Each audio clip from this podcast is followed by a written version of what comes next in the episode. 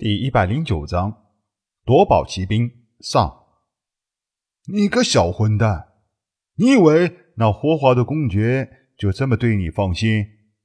桑诺，我直接告诉你，来这里的话，一旦被他们发现，恐怕早就把你们当做通敌犯给宰了。怪博士不服气的撇撇嘴，叮嘱小宝道：“在人家手下混日子，必须要小心啊！”你还是太嫩了。林星懒得看怪博士一副老气横秋的模样，看看山下的战舰，好奇的问道：“博士，这些战舰不会是你的吧？”怪博士当初是修改奥特帝国的公民资料而逃出来的，为了成功，必定只身离开，不可能携带这么大批的战舰。仔细想想。林星觉得，似乎眼前的这一切事情还都非常的混乱，有点让人绕不过弯来。怪老头，问你话呢？你现在怎么跑到流星帝国的监狱来搞研究了？这些战舰都是流星帝国的吗？快说啊！我们现在正愁没有战舰用呢，不会是流星帝国的吧？小宝问出了宁勋的心声。嘿嘿，当然不是。我一个老头子搞这么多战舰干什么？小小的流星帝国怎么会有如此强大的科技力量？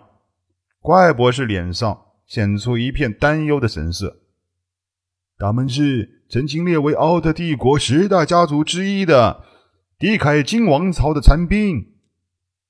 迪凯金家族是奥特帝国一个百年前就已经没落的贵族。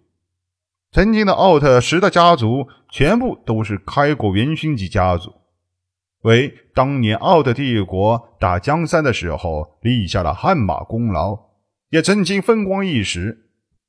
不过，再强大的家族也会有没落的时候。到目前为止，当年的十大家族能够留存下血脉的已经不多了。这个世界就是这样。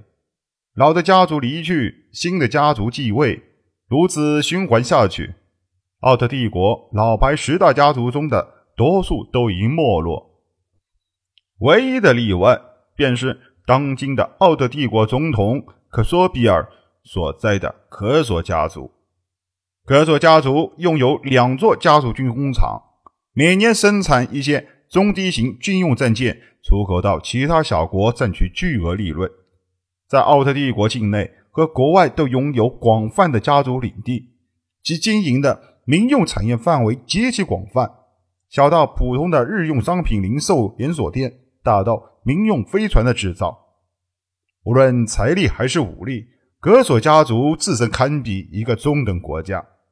依靠强大的家族背景，格索比尔已经连任奥特帝国多届总统，甚至目前仍然在位。总统的位置也使得他为家族赚取了惊人的财富。其家族在凭借雄厚的实力背景，力挺科索成为总统。可以这么说，奥特帝国数目庞大的贵族家族群体排名中，科索家族无疑是当之无愧的。那么问，与科索家族的强大实力相比，曾经的其他十大家族就显得有些寒酸。有几家。在奥特混了一片领地，做起了土皇帝度日；更多的则是因为一些特殊的原因绝脉。凯迪家族相传在百年前，最后一个独子战死沙场，已经断绝了最后的血脉，却没有想到，竟然有一个子孙在这黑暗深渊中自立门户，以求发展。外博士苦涩的摇摇头。凯迪恩特一心想要再次重振当年的凯迪家族，励精图治，一个凯迪家族最后的这点资金秘密发展。好在凯迪家族也积累了不少的实力。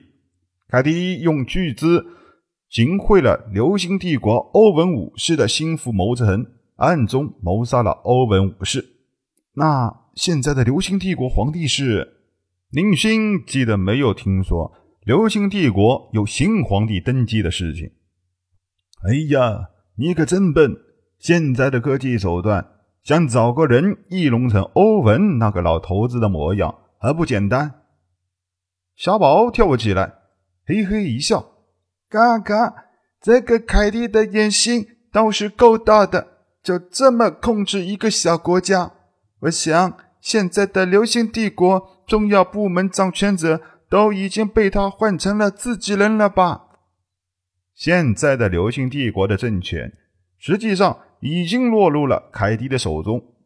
林勋终于明白了，为什么黑暗深渊中。能够拥有如此强大的战舰，奥特帝国的贵族掌握到了一点先进的战舰技术，还是有可能的。毕竟是曾经势力显赫的十大家族。传说流星帝国每年大肆购买、努力投入黑暗深渊中的问题，也就迎刃而解，都是被当作劳工在这里秘密制造军工设备。林勋突然想起了科比率领的。庞贝帝国联军，一种不好的预感涌上心头。挑起庞贝和飞火帝国的战争，最后两败俱伤之时，凯迪在指挥流星帝国的顶级战斗舰队突然出击，一举得到飞火和庞贝两个国家。凯迪的如意算盘打得算是不错，可惜没有想到出现一个宁军。怪博士站在悬崖边。望着天际，本就苍老的脸庞上，好像又爬上了几道皱纹。我与凯迪家族族长交好，也就顺手帮助了他几下。我的天啊！宁勋终于明白了，眼下的这些先进战舰的设计理念为什么和小宝的手法如此相像，原来是同出一脉。嘿嘿，这条战舰生产线。本就是流星帝国的东西，我只不过对它进行了一些小小的改进罢了。怪博士仿佛很不在意这点成果，直指众人身后的超级大森林。我的专长是虚拟网络技术和生物学，如果不是我的这两门八竿子站不到军事领域的专长，东方那个老东西。怎么可能骑在我头上做一把手呢？哼！怪博士拔起了一株普通的花草，骄傲地说道：“这片森林耗费了我几十年的心血，全部都是基因改造之后的生物。”怪博士一语惊人：“你们看到的那只蜥蜴龙了吗？”“当然看到了，而且刀师傅对我们很热情呢。”林勋现在一想到自己被上古异兽夺取了初吻，心中那个恶心啊！啊，那是我目前研究出的最完美的实验品。什么？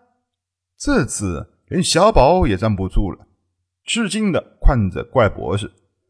那只蜥蜴龙真的是你研究出来的？你的生物合成衔接计划成功了？纵使宁勋的孤陋寡闻，也被小宝的一句“生物合成衔接”吓得不轻。生物合成是人类文明发展数万年间都一直在不断探索和研究的一项生物学尖端科技。说简单了，生物合成就是将一些生物的缺点抛弃，优点结合，制造出一种完美的生物。人类在研究此项科技的初衷，是为了提高人类的基因质量，使得人类能够向着更完美的方向进化，物竞天择，适者生存，最终让人类永远成为这个世界的统治者。现在的医疗手段可以在人类身上，除了脑袋和心脏以外的任何东西完全损坏的情况下，重新接上新的肢体和内脏，利用的。就是生物合成的研究成果，但是这只是同种生物间的结合。曾经有人提出利用生物肢体衔接技术合成新的物种，或者给人类安装上臂力强大的生物机体，创造出所谓的人类超能战士特种作战部队。当年的奥特帝国就曾经实施过这一计划。不过，因为当时的怪博士身为奥特帝国生物学顶级专家，态度异常坚决的拒绝研究人类改造项目这一计划，才被迫流产。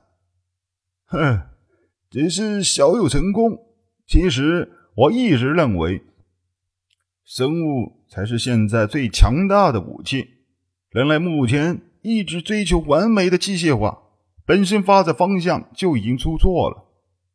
怪博士轻笑了一下：“我利用最纯种的千米体型比格巨兽身体基因，加上星际巨兽的身体基因，尤其是在蜥蜴龙头部器官上。”苦下了一番功夫，最终让我制造出了世界上这只唯一的蜥蜴爬龙。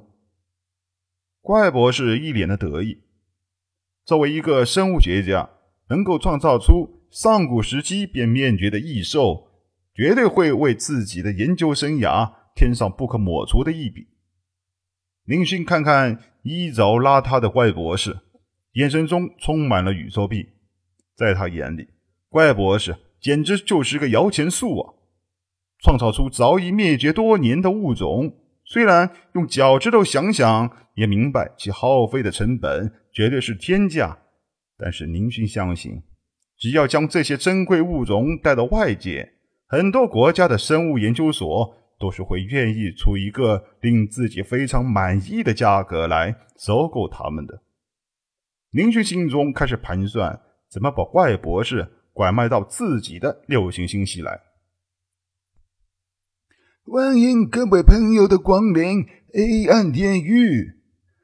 正在盘算间，一个沙哑的男性声音响起：“庞贝联军在陨石群边界遇到的那个白衣男子，现在的流星帝国实际掌权者，也就是曾经的奥特帝国十大家族凯蒂家族的唯一血脉。”凯蒂恩特乘坐着悬浮平台来到了悬崖边上。你就是凯蒂恩特吧？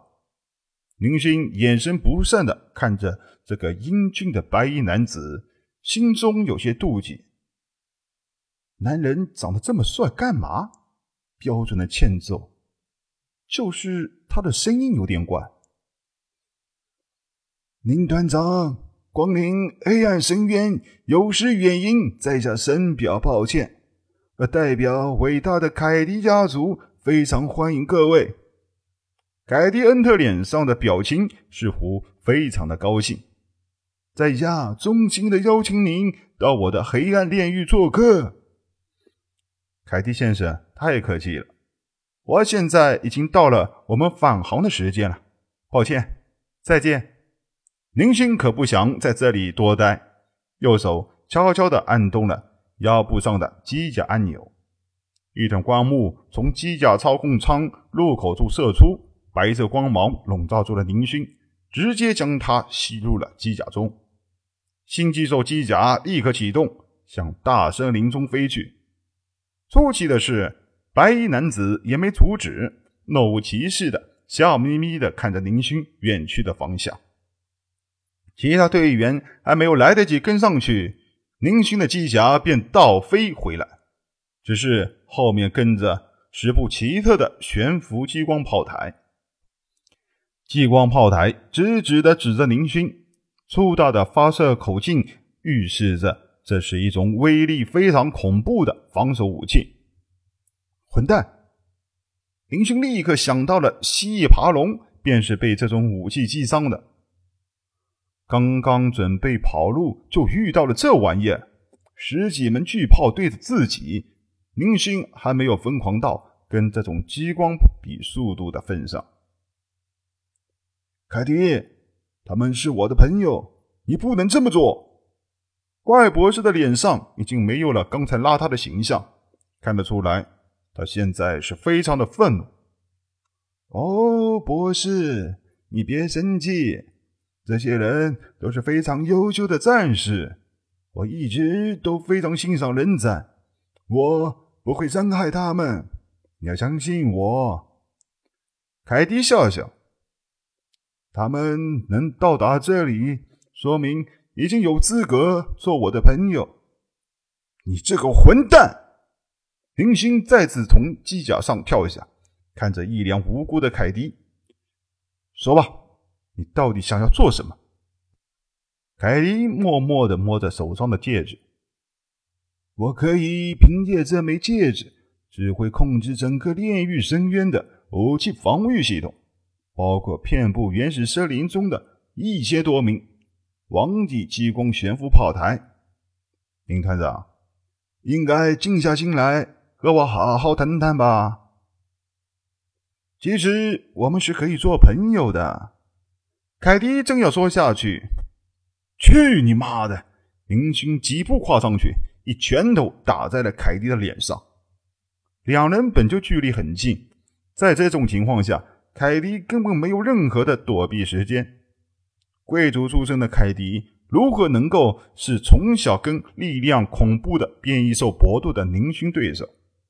加上这一拳，林勋又是玩命的一击，凯蒂被直接打飞了数米。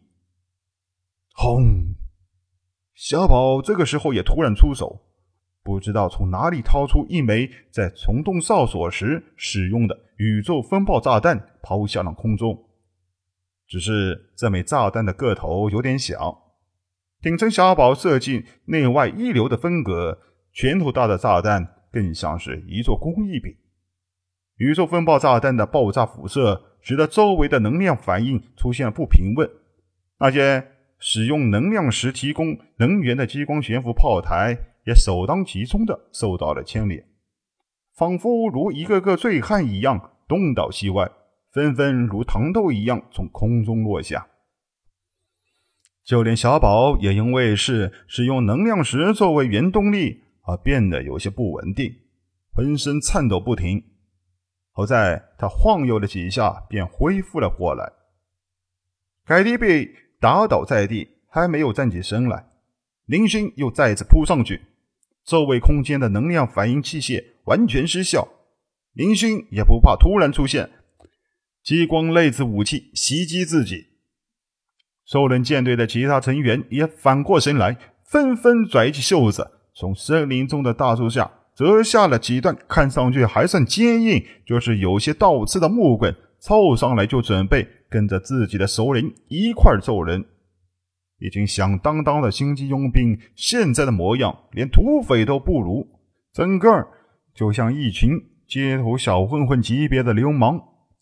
本集播讲完毕，欢迎收听由主播奔向地平线录制的科幻小说《星际乞丐》。后面的内容将会更加精彩，敬请期待。